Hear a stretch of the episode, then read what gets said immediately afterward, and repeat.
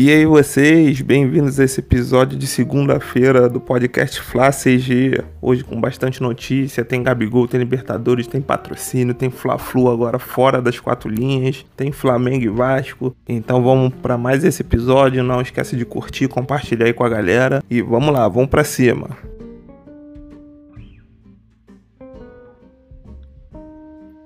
Então, vamos começar aqui com o Gabigol, porque o que acontece?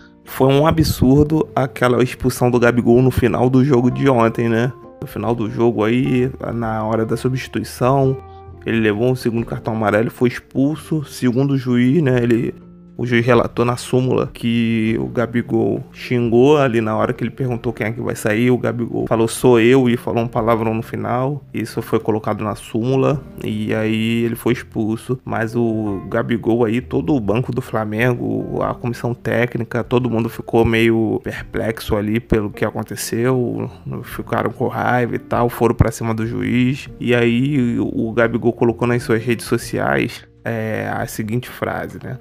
Abre aspas aqui pro Gabigol, simplesmente tiram você de uma final. Dê respeito com seu trabalho, com a sua equipe, com a sua família, que torce por você a cada jogo. Um pouco de respeito e responsabilidade, por favor. Então aí o Gabigol reiterando, o Gabigol ficou pistola aí com essa decisão do juiz de, da expulsão. O Flamengo não tem muito o que fazer porque ele foi expulso e no regulamento prevê a expulsão no primeiro jogo, ele automaticamente fica fora do segundo, né? E até se o Flamengo entrar com uma ação na justiça, não sei nem se daria tempo, né, de reverter esse cartão aí. Eu acho que o Flamengo deveria fazer isso sim, porque essa expulsão do Gabigol foi absurda, mas vamos ver o que que qual é a decisão que o clube vai tomar a respeito disso. E vamos falar aqui agora da Libertadores, porque a gente trouxe aqui no outro episódio que a Libertadores volta dia 15 de setembro, né? A final, que seria dia 24 de novembro, aqui no Maracanã, passou para janeiro. E também a Comebol anunciou que os clubes podem mandar agora seus jogos fora do país, devido a essa, a essa pandemia. Se o clube achar que na sua cidade, no seu país não tem segurança para mandar seus jogos, ela pode ir para outro país, né? Aí, por exemplo, se o Flamengo achar que não é seguro jogar aqui no Rio, ele pode ir lá para Argentina mandar teu jogo em algum estádio lá na Argentina. Tipo assim, entendeu? Isso é um exemplo. É uma boa atitude aí da, da Comebol fazendo todos os esforços aí pro futebol voltar, pra Libertadores voltar, né?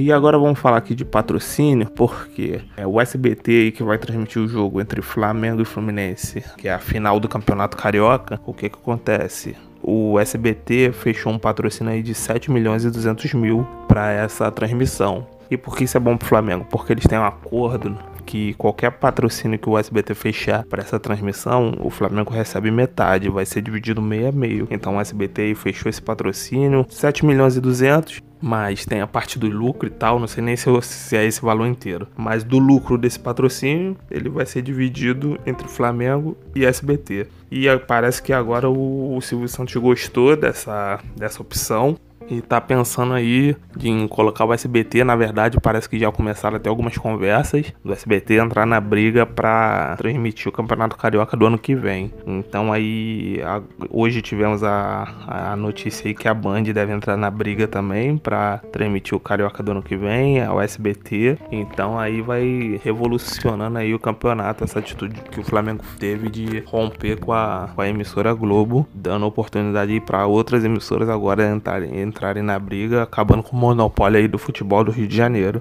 Aí vamos ver como é que vai ficar essa situação toda, né?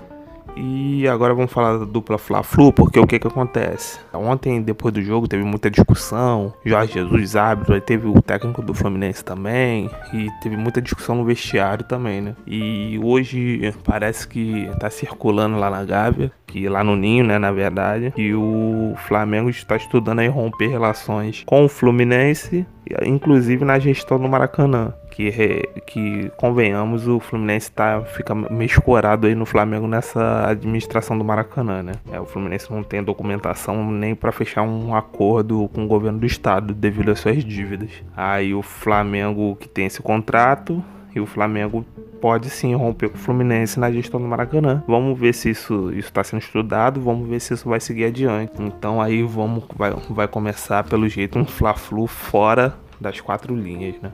E aqui a última notícia: Flamengo e Vasco aí estão pensando em organizar um torneio, um, um, torneio entre os dois clubes, um jogo amistoso, na verdade, né? O presidente Landim ele tem uma boa relação aí com o presidente do Vasco e eles estão tentando organizar, estão pensando em organizar um torneio aí, um jogo amistoso, porque no término do Campeonato Carioca até o começo do Brasileiro tem um período muito grande aí de quase um mês, então eles querem organizar esse torneio para chegar no Campeonato Brasileiro os dois times jogados, né, rodados, para não sair muito atrás aí da competição.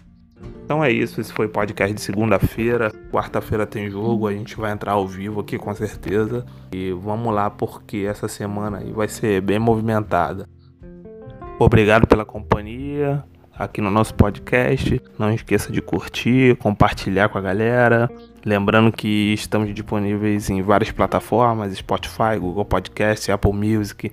Estamos também no YouTube, então você pode curtir, compartilhar lá no YouTube, se inscrever no canal. E é isso. Então, muito obrigado a todos, uma boa semana e vamos para cima. Valeu!